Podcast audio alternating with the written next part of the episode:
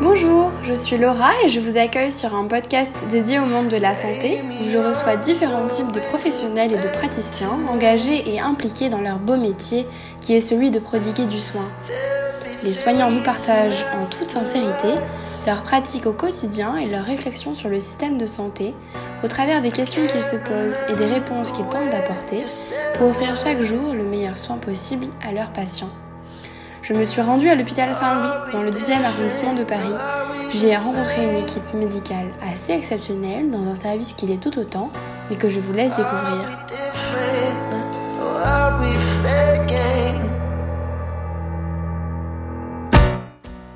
Pour ce cinquième épisode, je reçois Denis, un médecin interniste, aujourd'hui retraité.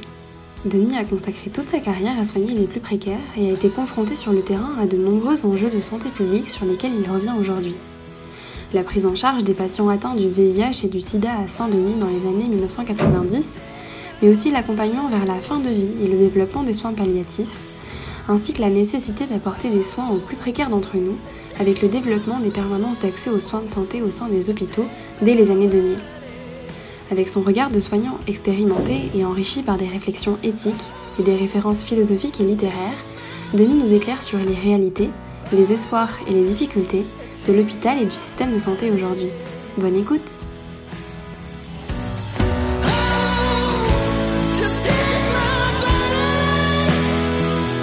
Bonjour Denis, merci beaucoup d'être là aujourd'hui euh, et de prendre ce temps pour échanger avec moi. Je suis vraiment très très contente de pouvoir discuter avec toi sur euh, ton parcours très riche en tant que médecin.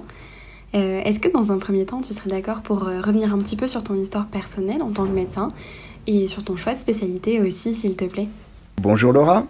Euh, donc je, me présente, euh, je le fais d'autant plus volontiers qu'il y a euh, souvent un, lien entre ces éléments un peu intimes de ma biographie et puis ensuite ce que j'ai fait comme médecin. Et donc l'histoire personnelle, c'est celle-là, c'est celle d'un père et d'un grand-père qui sont médecins, mon grand-père étant issu vraiment d'une famille très pauvre, étant bon élève, et la, la, réussite étant tangible dans notre Algérie, je suis un petit pied noir, euh, mais avec une interruption liée à la guerre de 40 et liée au statut des Juifs et euh, un petit, on va dire, un drame personnel pour moi, puisque mon père meurt quand j'ai deux ans.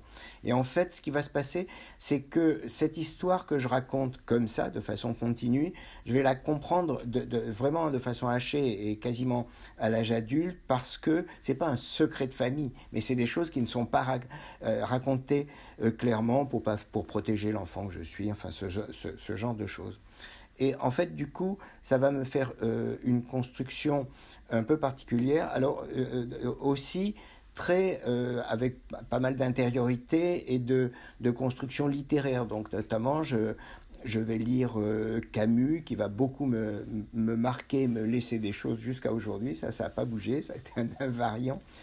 Et plus tard, sans vouloir être snob, quand je suis ado, avant de m'inscrire en, médecine, euh, j'ai lu euh, Marcel Proust et, notamment euh, j'avais été très marqué par sa description mordante du professeur Cottard qui était un très grand médecin et un parfait imbécile.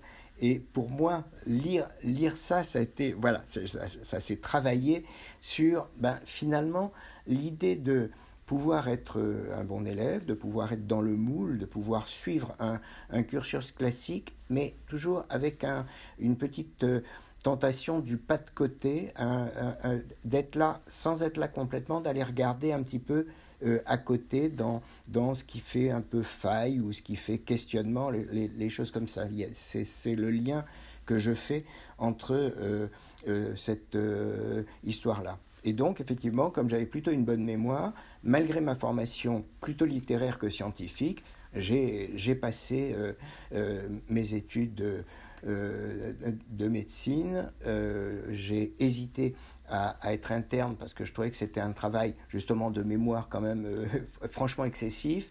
Et puis, je, je l'ai fait quand même, bon, encouragé par des copains, des histoires comme ça, mais, mais parce que l'idée de pouvoir travailler à l'hôpital, ça me plaisait parce que très vite, l'idée de travailler en équipe, de ne pas travailler tout seul, me, me, me plaisait beaucoup. Euh, je voulais être un médecin soignant, c'est-à-dire pas un technicien. Je savais que je serais plutôt un genre généraliste, mais généraliste à l'hôpital, ça me plaisait, puisque effectivement, ça me donnait cette euh, facilité euh, du, du, lien. À l'époque, c'était plus difficile. Il n'y avait pas tellement de cabinets de groupe pour les médecins généralistes. Enfin voilà, donc je ne vais pas être trop long sur ces choses-là, mais c'est un petit peu comme ça que euh, l'affaire euh, va se nouer. J'en rajoute une petite couche. À un moment donné, quand j'ai fini mon internat, se pose le problème clinica et, et, et au-delà. Et en fait, je vais avoir une opportunité, je vais avoir une proposition de travailler à l'hôpital de, de, de Saint-Denis et je vais la prendre et euh, je ne vais pas regretter puisque je vais y rester presque 30 ans. Et en fait, l'hôpital de Saint-Denis est un gros hôpital général aux portes de Paris. Ça n'est pas un hôpital universitaire. Et certains de mes copains euh, vont, ne vont pas manquer de me dire Oh, Denis, tu es plutôt bon, voilà, tu es plutôt un bon docteur, tu, pourrais viser mieux. Et en fait, je les, je les écoute en souriant, euh, et heureusement, ça ne m'a pas ébranlé. Mais je crois que j'avais compris un petit peu que en allant dans ce lieu non universitaire, c'est pas du tout que j'allais dans un lieu médiocre, j'allais dans un lieu au contraire à ouverture euh, possible vers euh, justement cette médecine assez diversifiée. Et, du coup, commencé à travailler dans, dans, quel service au début? Alors, après, ça se, c'est le mélange. Je, souvent, je pense quand on interroge beaucoup de gens comme ça, quand on, fait, on les fait revenir sur leur passé, tout le monde, euh, enfin, j'entends souvent comme tout le monde, euh, ah, mais j'ai eu de la chance, ça c'est vraiment bon.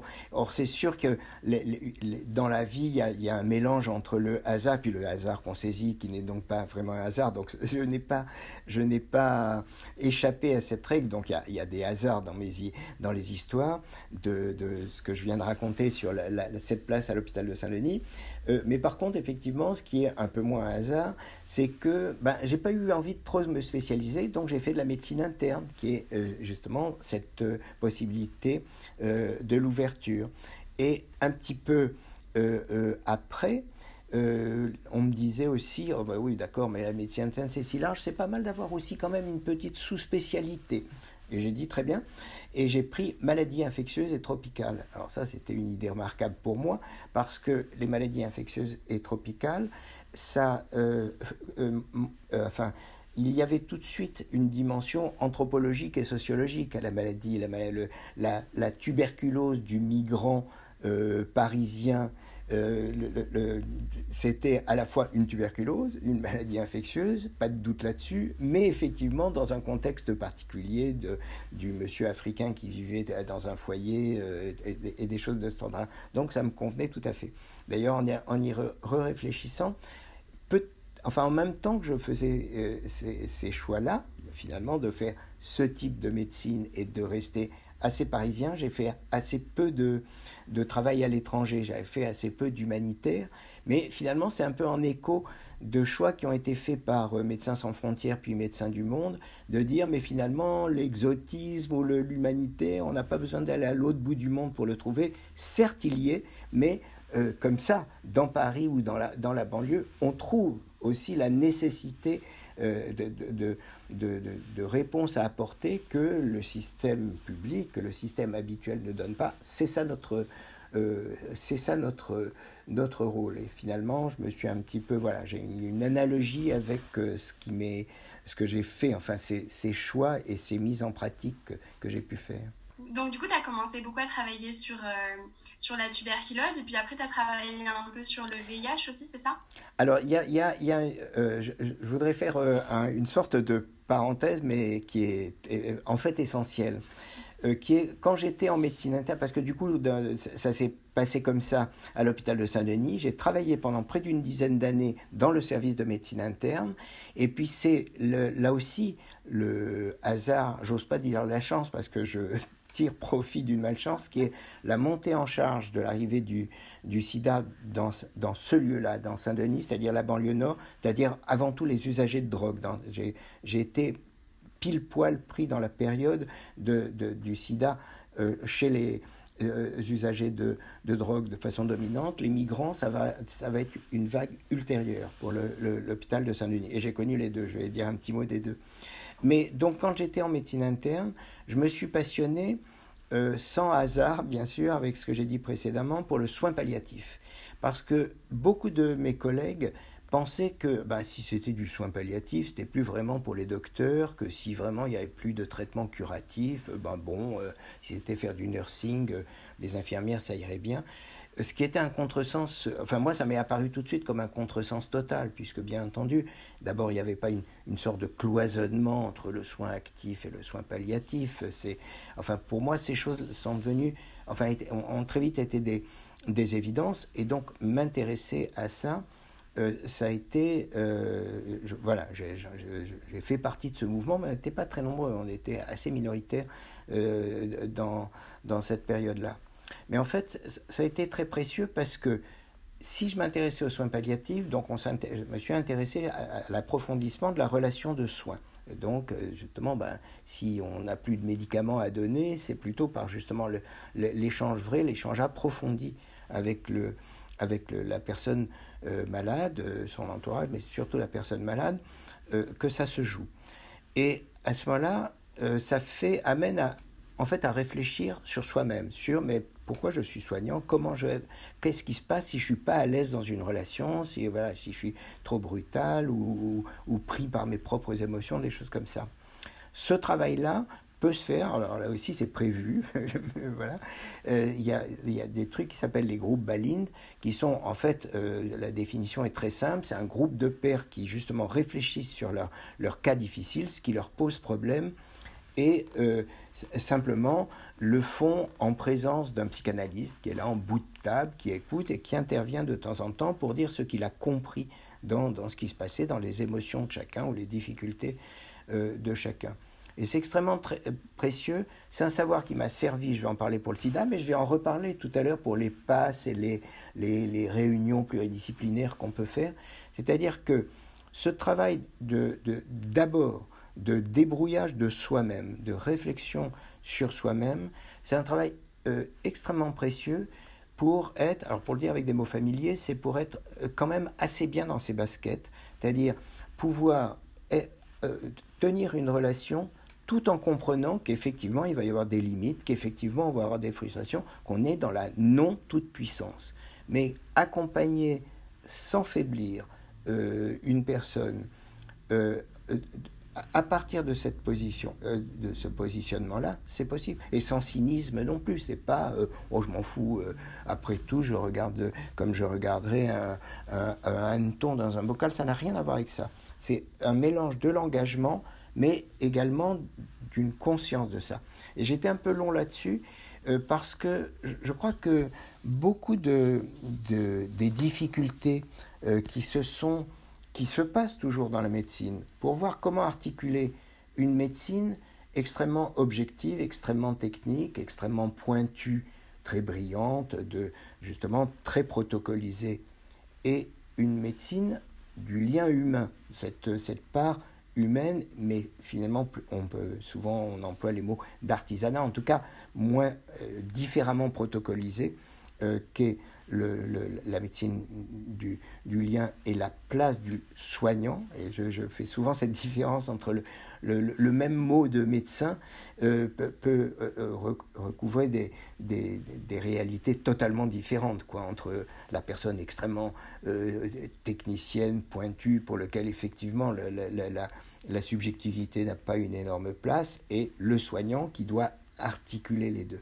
Et je crois, pour finir, donc euh, l'idée que je commençais à développer, je crois que beaucoup de choses se, se jouent sur le fait que euh, un certain nombre de, de, de, médecins ne sont pas à l'aise dans, dans leur relation, mais vont biaiser avec ça au lieu de l'affronter un, un petit peu.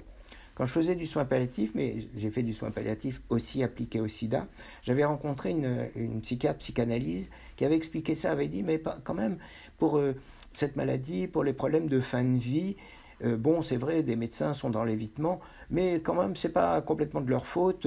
Ils sont souvent soumis à des questions complètement essentielles de, de, de, la part des patients, des, des, des questions d'une spiritualité très profonde, ils ne sont pas armés pour, pour répondre. Et peut-être c'est un peu de notre faute aussi à nous autres, les psychanalystes, qui leur donnons pas quelques outils, ne les, les aidons pas.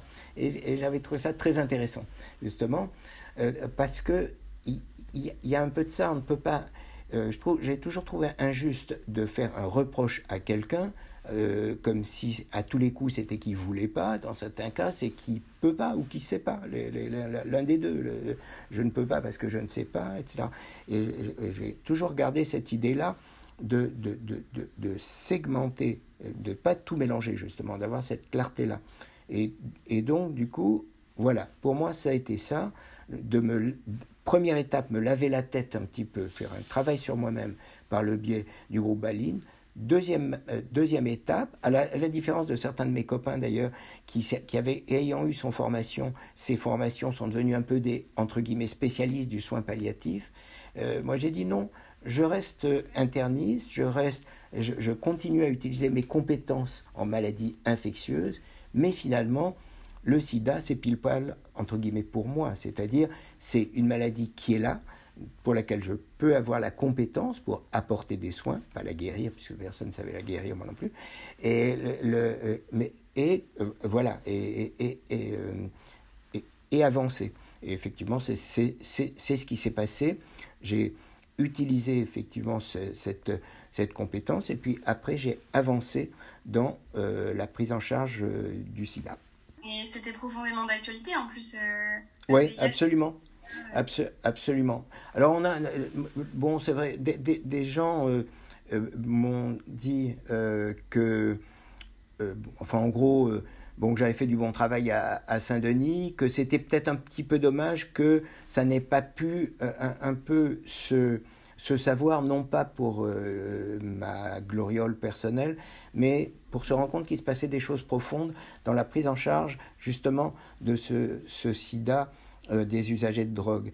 Euh, pour, donner juste un exemple de ce dont je parle, en accompagnant les, les, personnes dans le service dont je m'occupais à, à l'époque, on a vu quelquefois des, des, jeunes gens, des, des, jeunes hommes ou des jeunes femmes qui arrivaient très malades, euh, qui étaient plus en lien avec euh, leurs parents, soit parce que c'était eux qui avaient coupé les liens, soit parce que euh, des petits actes de délinquance avaient fait que les parents les avaient virés comme mauvais sujet. Mais à ce moment-là, d'abord les, les, jeunes en question, quand ils allaient de plus en plus mal, c'était dur pour eux. Et pour les parents, voir un enfant, et quelquefois plus d'un enfant, dans la même famille, un, deux, trois enfants s'étioler puis mourir avant les parents, c'était euh, tout à fait épouvantable. Et du coup, justement, j'ai été outillé et on a été outillé, puisque je vais dire un petit mot euh, après de l'équipe et du, du, travail que, qui s'est mis en place et qui était surtout pas un travail que j'ai fait tout seul, mais on a mis en place quelque chose qui permettait euh, de, de retisser des liens chaque fois que les gens le voulaient, et le plus souvent les gens le voulaient, c'est-à-dire en étant juste un petit peu attentif euh, aux conditions de, d'hospitalisation d'un usager de drogue qui serait dépendant de l'héroïne, où on n'allait quand même pas le laisser se shooter dans le service et où il n'y a pas encore la substitution. Mais c'est pas sorcier ces choses-là. Quand on a une, une volonté et une organisation, euh, c'est tout à fait gérable, euh, ces trucs-là. Simplement, les réponses euh, sont quelquefois, là aussi, un petit peu atypiques. Je donne aussi un, exemple dans ma petite... je fais une petite dérivation encore dans ce que j'étais en train de raconter. Un, usager de drogue qui est hospitalisé, c'est le moment où il va pas bien, ou peut se décompenser un, un manque, c'est souvent la fin de journée ou la nuit, c'est le moment de l'angoisse. Si le docteur rentre à la maison à 5 ou 6 heures du soir, tranquille, pépère, et qu'il laisse les choses sans les avoir un peu clarifiées sur que faire, euh, l'infirmière ou l'aide-soignante seule la nuit va se trouver coincée, qu'est-ce qu'elle fait? Et euh, le, ça peut être la porte ouverte à une violence, euh, alors que si on a compris qu'on a anticipé, on laisse euh, une consigne, enfin voilà, ça, ça, se règle facilement. On, a une prescription anticipée. Euh, moi, je passais des petits coups de fil au médecin de garde, tu sais, là, il y en a un ou deux dans le service, peut-être on t'appellera parce que, enfin voilà, ça, devient ensuite euh, une sorte de d'artisanat ou de, de, de, de micro-protocole adapté à la situation, en fait extrêmement simple. Mais simplement, il ne se fait pas tout seul non plus, quoi. il faut juste le, vouloir. Et je fais le même raisonnement que je viens de faire avec cet exemple-là sur l'organisation du travail en équipe et en réseau. Pareil, on a, euh, puisqu'on commençait euh, à, s'occuper de, de, de, patients atteints de sida et, et, avec ce, ce, type de problématique dont je parlais, la, dépendance euh, à la drogue. Alors là aussi, la chance, c'est que euh, une de mes chances a été l'affaire du sang contaminé. Pourquoi? C'est parce que effectivement, les politiques ont été tellement tétanisés de, du retentissement scandaleux de, n'avoir pas fait ce qu'il fallait par rapport à ce moment-là, que lorsque justement la période dont je parle, moi, moi ce que je raconte là, c'est en gros les années 1990-1995. Donc on est voilà dans une période bien précise. Donc euh, voilà, euh, qui fait que euh, je ne dirais pas que l'argent coule à flot, mais que quand même euh, les services qui s'organisent, les, euh, des moyens sont quand même donnés à la fois en, formation, je vais en faire pour apprendre, et en moyens, par exemple, pour avoir un psychologue ou pour avoir un lien avec des équipes d'intervenants en toxicomanie. Et donc, mon petit boulot, que je vais adorer, ça va être juste de faire du lien. De dire, bah oui, j'embauche un psychologue, et puis on a une psychologue qui est bi-appartenante, elle bosse dans le service, mais elle bosse dans un centre d'intervenants euh, en, toxicomanie.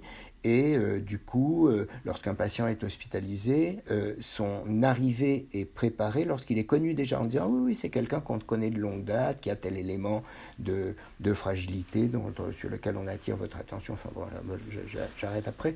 Mais, mais, mais en tout cas, c'est pour dire qu'un travail en équipe et en réseau, c'est-à-dire l'équipe, c'est le, les, les gens qui sont dans la dépendance institutionnelle, le docteur, l'infirmière, l'assistante sociale, le pharmacien.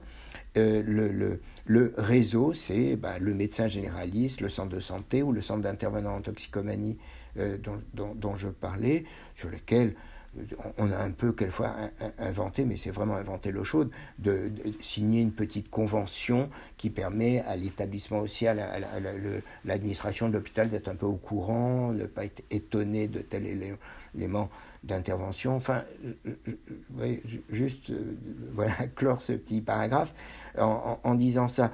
Il y a des choses qui sont, quand elles sont mises en œuvre, elles sont très simples. Mais si c'est très simple, pourquoi ça ne se fait pas tout le temps? Ça, c'est aussi, on en parlera probablement pour les pas. C'est très simple, pourquoi ça ne marche pas tout le temps? Et en fait, il faut bien, il ne faut pas reculer devant cette question-là, il faut y réfléchir. Et, et, et si ça ne marche pas tout le temps, c'est parce que ça demande quand même une mobilisation particulière et qui est cette mobilisation de j'y vois l'intérêt, même si ça fait faire un truc un petit peu atypique ou un peu chronophage, quand c'est des choses qui demandent du temps de, de mise en loin d'être du temps perdu, c'est du temps gagné, puisque loin d'être euh, euh, inutile ou impossible dans l'institution, non, non, non, l'institution peut me donner ce type de marge-là, je ne pas la révolution, hein, c'est quelque chose de tout à fait accessible. Et je crois beaucoup à, ce, à ces éléments, à ces éléments-là comme blocage ou déblocage possible. Du coup, euh, bien sûr, ça peut fonctionner dans, ça peut fonctionner dans les deux sens. Et voilà, et c'est aussi en disant ça, j'ai commencé à répondre presque par avance à une question dont je suis sûr que tu vas me la poser. Pourquoi les passes? Pourquoi tu, pourquoi tu travailles là? Ben, Voilà, une partie de la réponse se, trouve là. C'est parce que ben, je suis arrivé avec dans ma besace, là, avec dans, mes, dans, ma boîte à outils personnelle, j'avais ces machins-là. Pas plus compliqué que ça. Et du coup, est-ce que tu peux définir les passes, ce que c'est euh, pour toi, euh, ce que ça représente aussi? Alors, le, le, donc, si tu vas faire le, je fais un petit lien avec ce que j'étais en train de dire et puis de, répondre pour les points. Voilà, c'est ça. C'est euh, donc quand même en m'occupant de SIDA, j'ai entendu des, des, soignants qui disaient oh là, quand même un service sida, c'est dur, c'est triste, et puis c'est stigmatisant parce que on vient de bosser chez toi, alors ça veut dire qu'on a cette maladie, oh là là, putain, etc.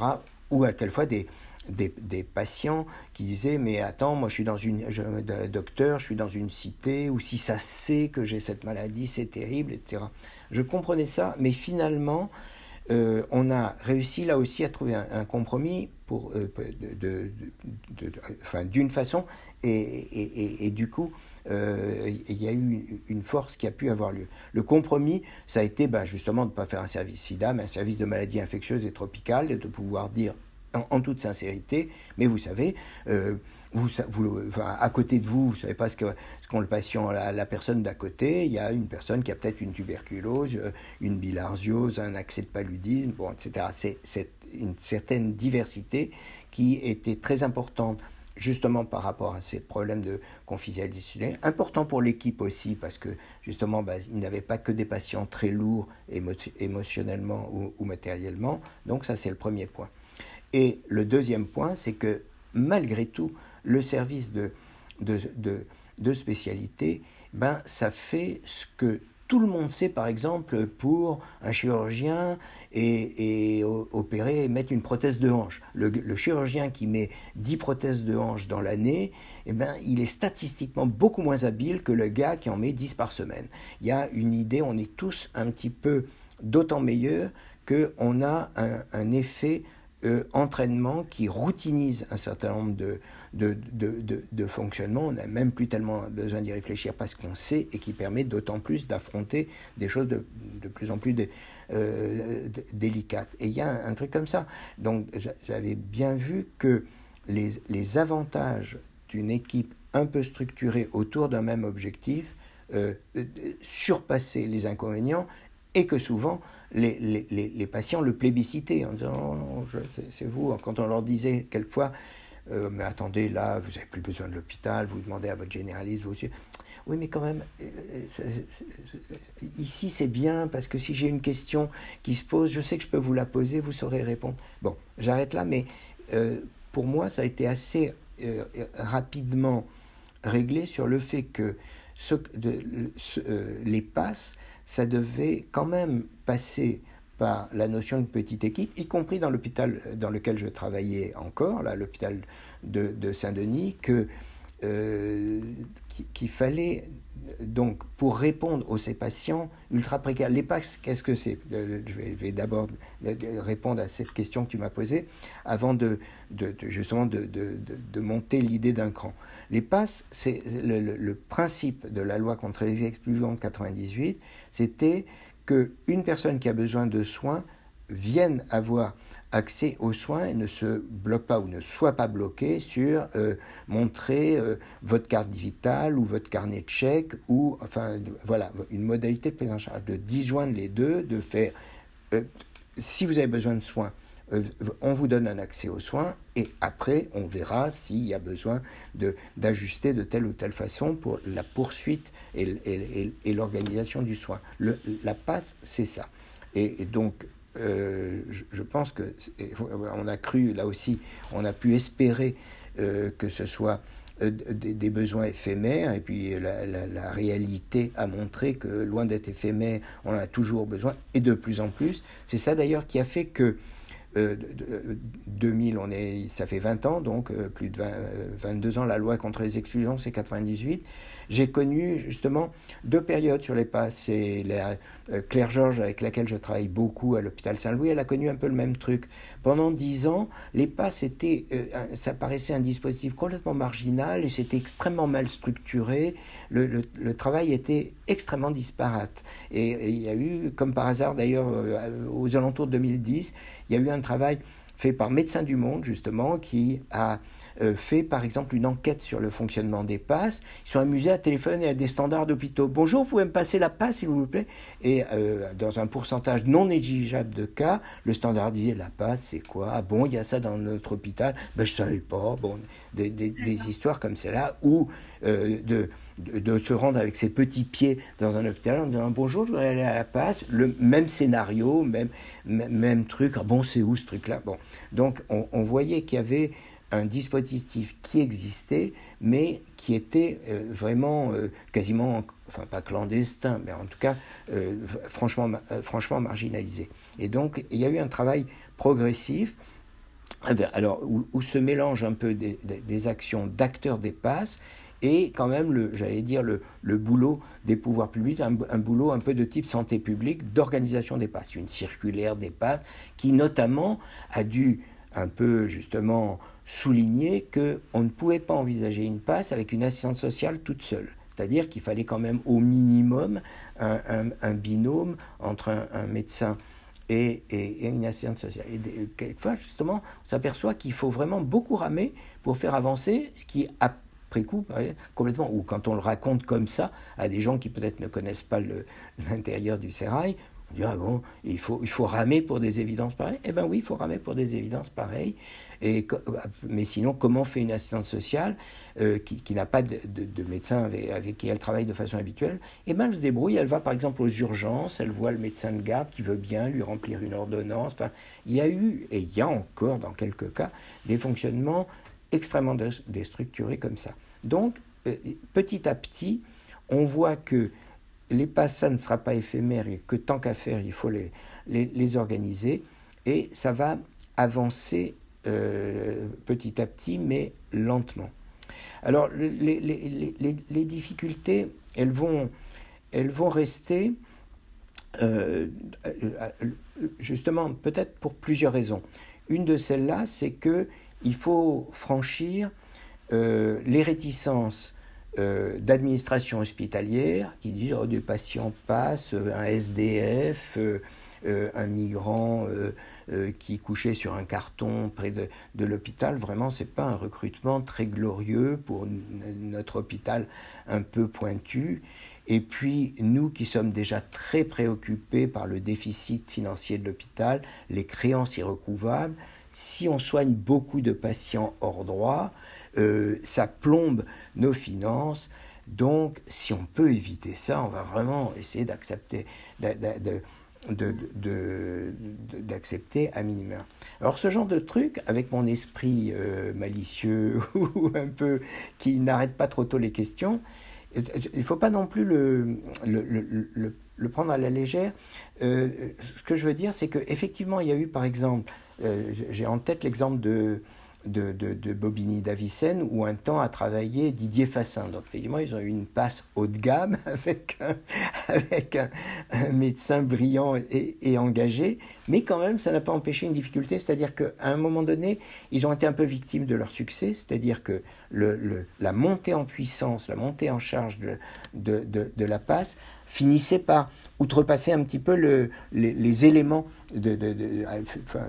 budgétaires, de, moyens euh, dont on pouvait disposer. Et, à un moment donné, le, dispositif a un peu explosé parce que sa montée en charge n'a pas été euh, suffisamment accompagnés. C'est jouable, hein. c'est comme euh, des, des, places de, de, logement dans un, dans un lieu, des, des, des, gens qui sont SDF et pour lesquels on fait un logement relais ou un, ou, un logement euh, transitoire, des, foyers ou des, des cet ordre-là. S'il n'y a que des entrées et qu'il n'y a pas de sortie, ben, au bout d'un moment c'est plein. Hein. On dit ah ben non, là je ne peux plus, plus en prendre un. Donc dans le travail lui-même, il faut mettre en place euh, d'emblée ou, extrêmement vite euh, l'idée d'une dynamique. C'est euh, si, si, on augmente, comment on fait pour qu'il y ait quand même suffisamment de sorties pour que, ou etc. Donc il y a, y, a, y a, tout un travail qui doit être fait comme ça, qui est pareil, une fois qu'il est en place, ça va. S'il n'est pas fait, souvent c'est un truc, alors moi qui justement et ensuite beaucoup, qui, euh, enfin, où on le voit peut-être par ma façon de raconter les choses là, je suis très médiateur dans l'âme, essayer de trouver une solution médiane qui évite la, la, la, la, violence, le, le, soit l'échec euh, brut, soit le, le, la bagarre euh, brutale, violente. J'aime bien trouver la, solution intermédiaire. Mais en fait, justement, pour trouver les solutions intermédiaires, ça demande ça. Ça demande d'avoir un peu, euh, de pas s'enthousiasmer parce que, ah, comme je fais un travail merveilleux, euh, ben, ben, venez à moi les petits, on va vous soigner de plus en plus là, sans réfléchir. Non, on continue à réfléchir à ce travail important, mais aussi cette étayage, y compris les éléments pas très glamour du relais, de, justement, qui, enfin, des fois ça rejoint des positions totalement éthiques comme euh, non pas assister les, gens dans la durée, mais au contraire le, se donner comme objectif de, leur redonner euh, une, une autonomie. C'est pas de faire à leur place, c'est de donner un coup de bain pour que ils reprennent en charge leur histoire. Et euh, du coup, on peut tout à fait concilier le travail en passe, le care, dont on reparlera probablement encore un tout petit peu après, et l'empowerment, c'est-à-dire l'idée ce que tu fais pour moi sans moi, tu le fais contre moi. C'est-à-dire cette idée que on n'est pas là euh, pour être des, bons samaritains, on est là pour euh, indiquer les outils qui peuvent aider les gens à faire face à quelque chose ou lesquels transitoirement euh, s'abutent un, petit peu. Ça aussi, c'est des choses faciles à dire, ça demande un petit, petit boulot, une petite réflexion pour, pour que ça fonctionne. Mais quand c'est en place, c'est en place. Hein.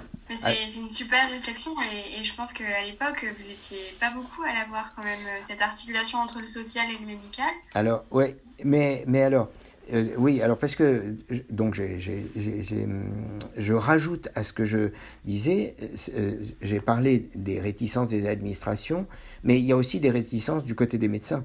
Le, justement, j'ai travaillé à partir de 2012 ou 2013, m'intéressant au pass, j'ai fait la rencontre de, de Claire Georges et on a eu un petit coup de foot de l'amitié, on va dire, c'est-à-dire on a appris à travailler ensemble avec plaisir. Et du coup j'ai eu une possibilité d'aller bosser avec elle à l'hôpital Saint-Louis comme médecin vacataire, j'étais ravi de ça, parce que justement je rejoignais une équipe vraiment dynamique et, intéressante euh, et stimulante.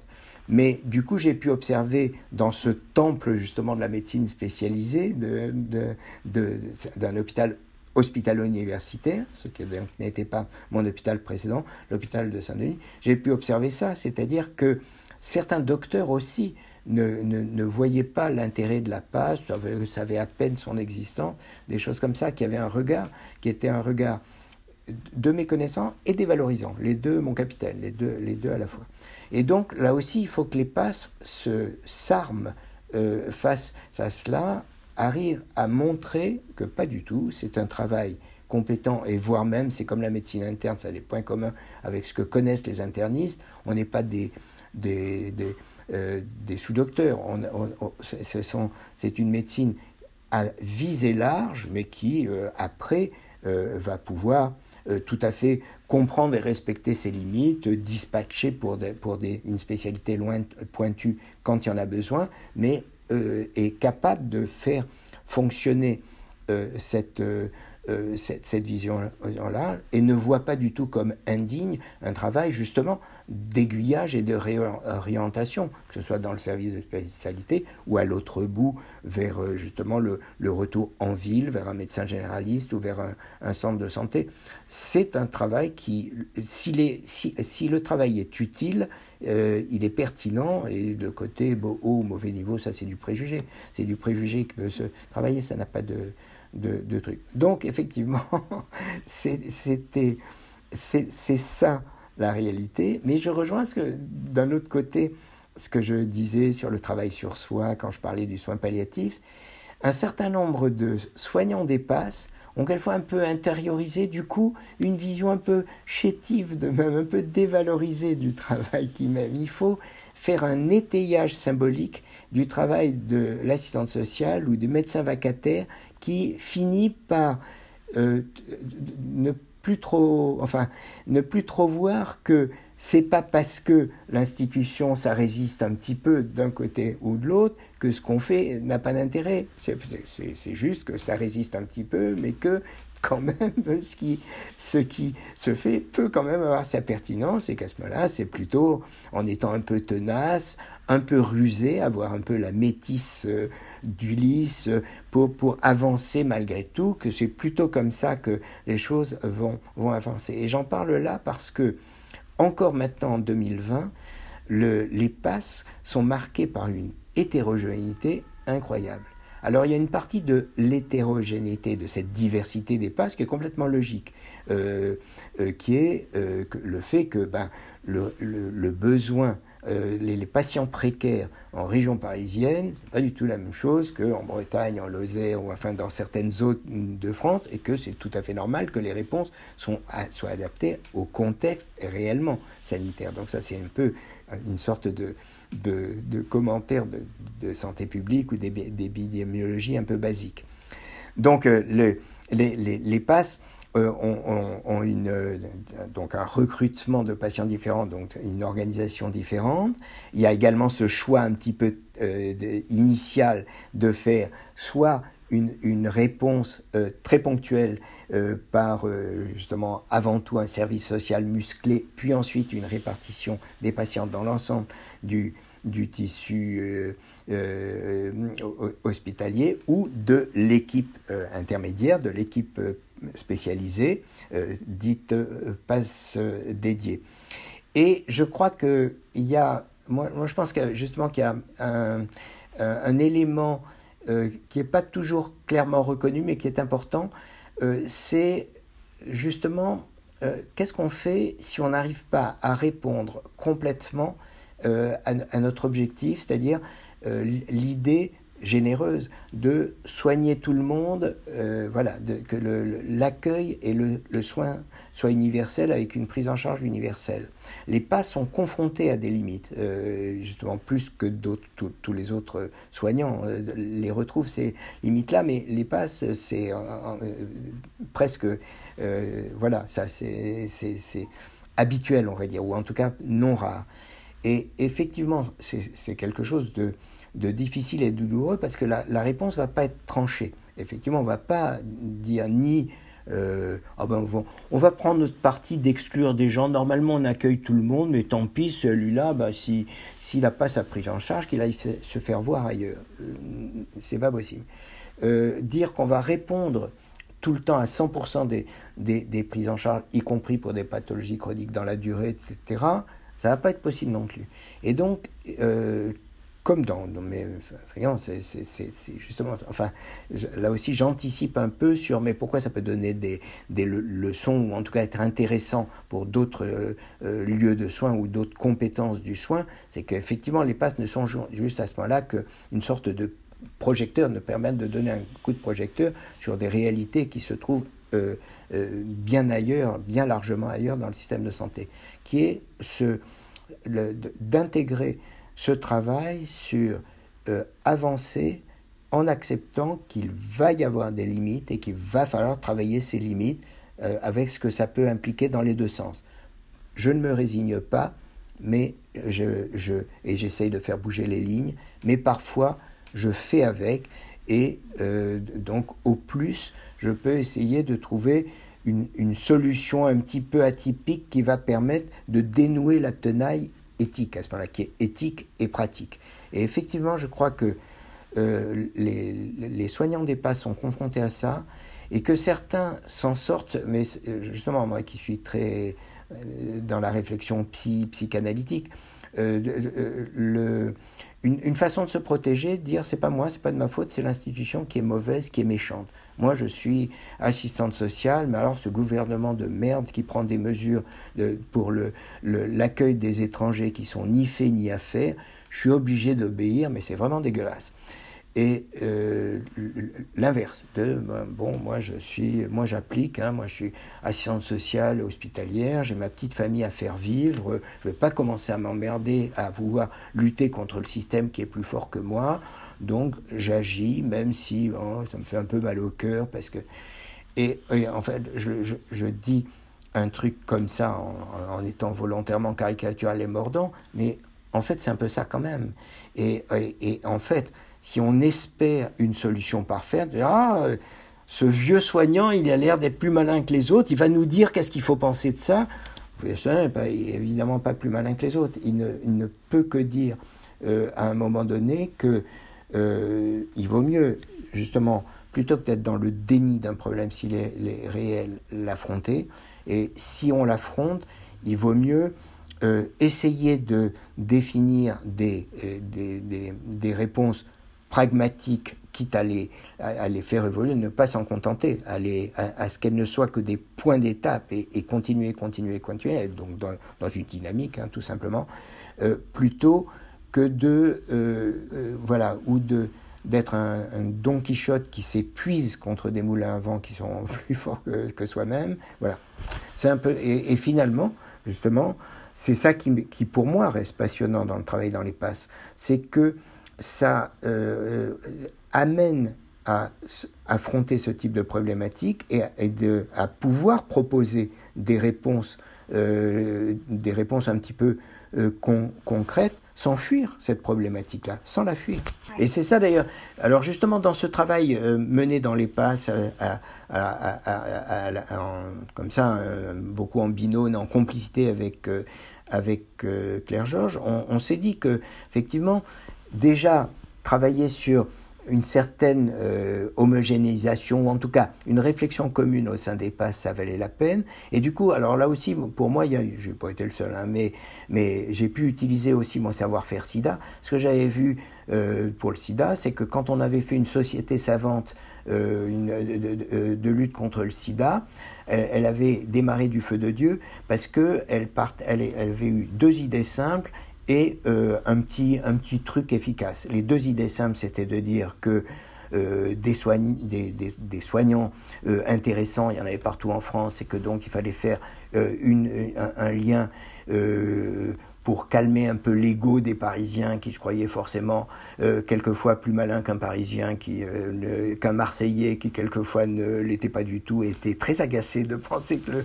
Parisien se trouvait plus malin. bon, donc euh, cette idée de, la, de, de, de rencontre intergéographique était importante.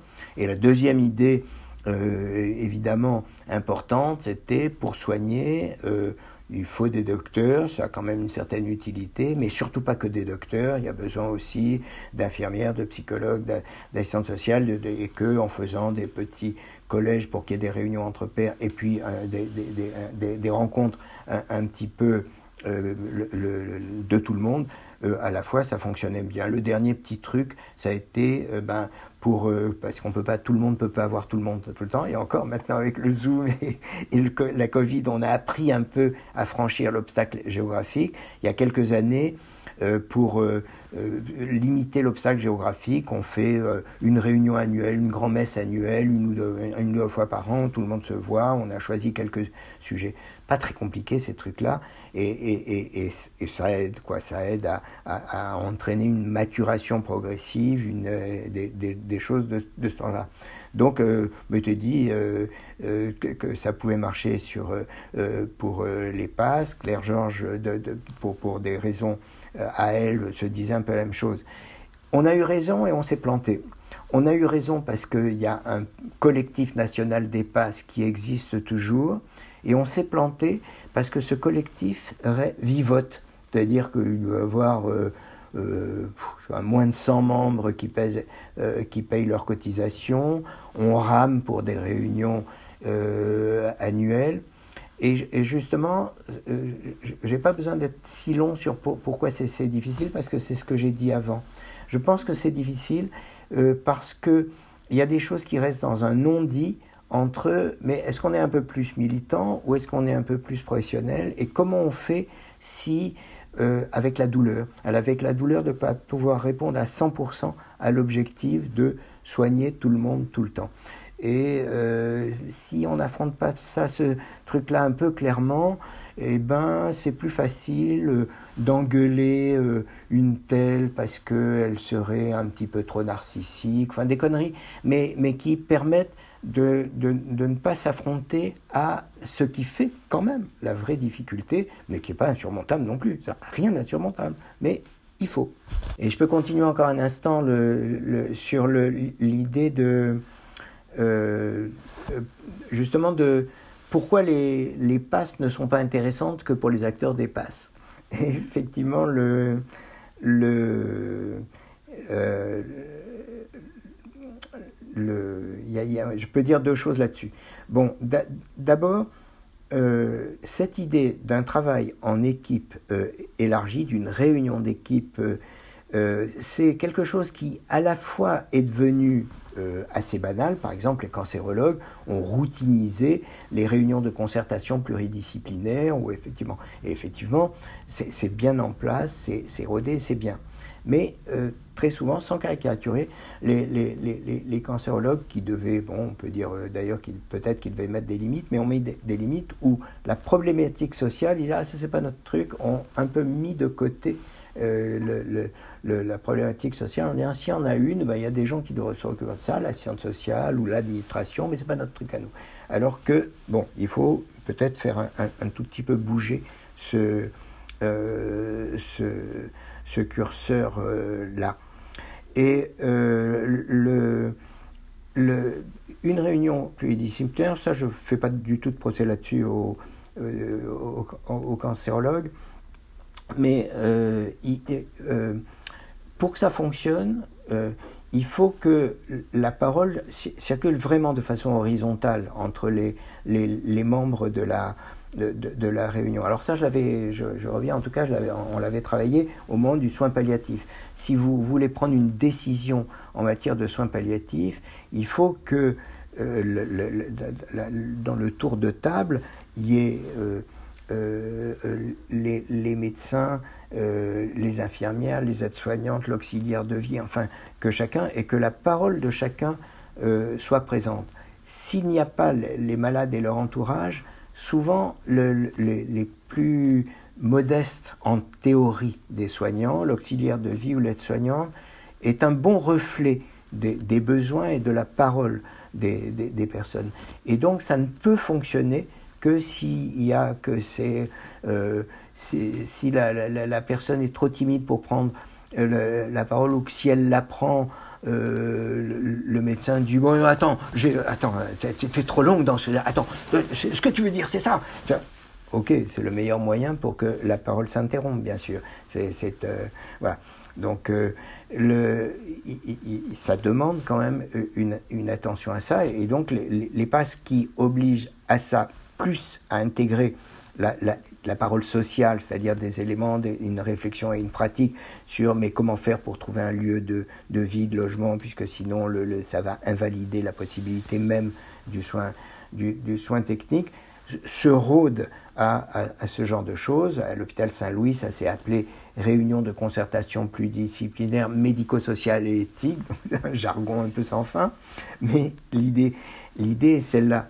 Et justement, oui, pour faire un petit lien encore une seconde avec la cancérologie, j'avais été très frappé par l'article dans une euh, revue, je crois que c'est plus, c'était étude, euh, d'un cancérologue de, Cochin qui parlait de son, son propre travail en équipe et disait, mais bon, nous on fait ça dans notre service, etc. Mais je suis un peu minoritaire chez les cancérologues parce que euh, je me suis aperçu qu'il y avait un obstacle chez certains de mes collègues, c'était leur ego, que l'ego des, professionnels, l'ego des, médecins parasitait ce type de mise en œuvre. elles ne sont pas en elles-mêmes, elles n'ont rien de sorcier, elles sont tout à fait accessibles et faisables, mais ça demande quand même d'avoir pu euh, bon, c'est intéressant, euh, ce, genre de choses. Et je crois que c'est ce qui amène l'observation de ça, de, s'apercevoir qu'il y a un besoin épidémiologique de lutter contre les inégalités de santé et de prendre en charge des pathologies chroniques, qui fait que les réponses proposées par les PASS peuvent être euh, justement peuvent être des, leçons intéressantes et pertinentes. C'est ce qui amène un, interniste comme Didier Sicard, l'ancien président du Conseil national d'éthique, à, être un soutien des PASS depuis euh, ans, et, il a dit et, écrit et répété des phrases comme les passes sont des sentinelles du désastre.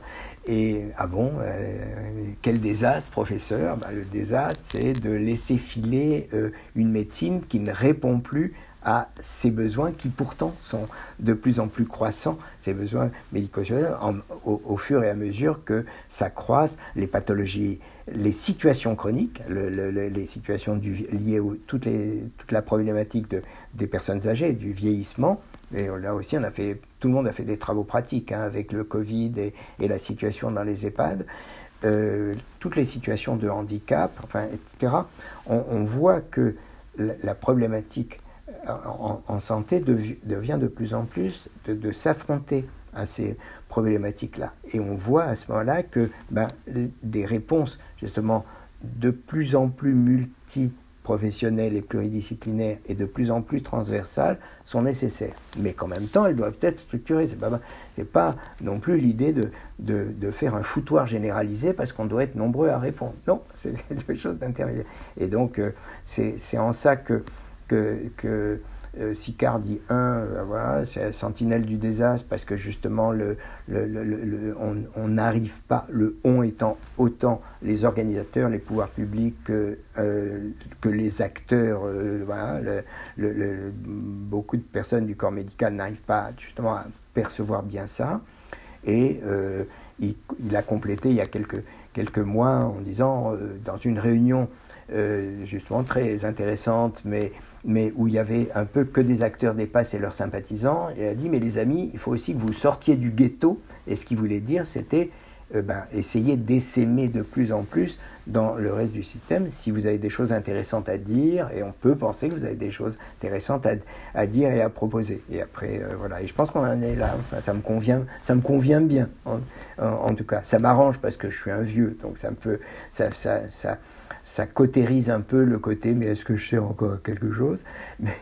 Mais, au-delà de cette, cette boutade euh, euh, personnelle, euh, peut-être que justement il y a une petite réponse qui n'est pas que narcissique, qui, est, qui est, mais effectivement, on a un peu besoin d'avancer davantage dans, dans cette direction-là. Je rajoute un truc que j'avais euh, marqué, une réflexion sur le fait qu'on est dans une situation étrange euh, actuellement pour la santé. La France reste un pays extrêmement brillant avec plein de possibilités et en même temps on a, euh, il y a une, sinistrose et une colère qui gagnent. On voit dans, le milieu du soin, c'est évident, hein, le nombre de soignants hospitaliers qui démissionnent, les médecins, les infirmières, c'est plus possible, si c'est ça, je, je peux plus et, et, des choses comme ça et et si le gouvernement fait un Grenelle de la santé, on dit euh, c'était une imposture. Euh, enfin, on a l'impression qu'il y a une sorte de course à l'échalote entre la, frustration ou le, découragement et des réponses qui sont toujours à côté de la plaque. Et, je crois que, euh, alors justement, ce que, tout ce que je vais raconter aidera peut-être à comprendre pourquoi je dis ça.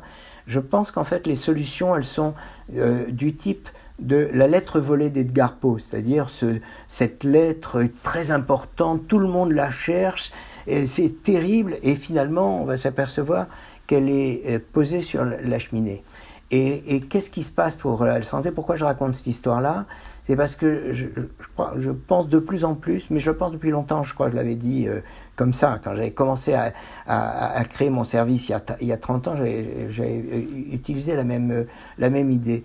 Je pense que ce secret, c'est le secret du petit prince de Saint-Exupéry. C'est le renard qui dit euh, au petit prince, mais tu sais, on ne, euh, voit bien qu'avec le cœur, on ne, ne, voit pas avec les yeux. C'est-à-dire que, en fait, le, le secret, c'est qu'il faut articuler un peu le trait rationnel, très technique, avec des éléments qui sont des éléments qui partent de, sa propre passion, de sa propre émotivité, et qui rencontrent pour partie l'émotion, l'émotivité des autres, mais aussi quelquefois justement leur rancœur, leur sentiment d'humiliation qu'il faut repérer pour les, pour les et dépasser autant que faire se peut. Et c'est cette alchimie-là euh, qui, euh, qui reste très difficile. Mais on n'est pas forcément... Euh, euh, pessimiste, euh, puisque j'ai commencé avec Camus, je finis avec Camus en disant qu'on peut tout à fait penser que Sisyphe soit heureux.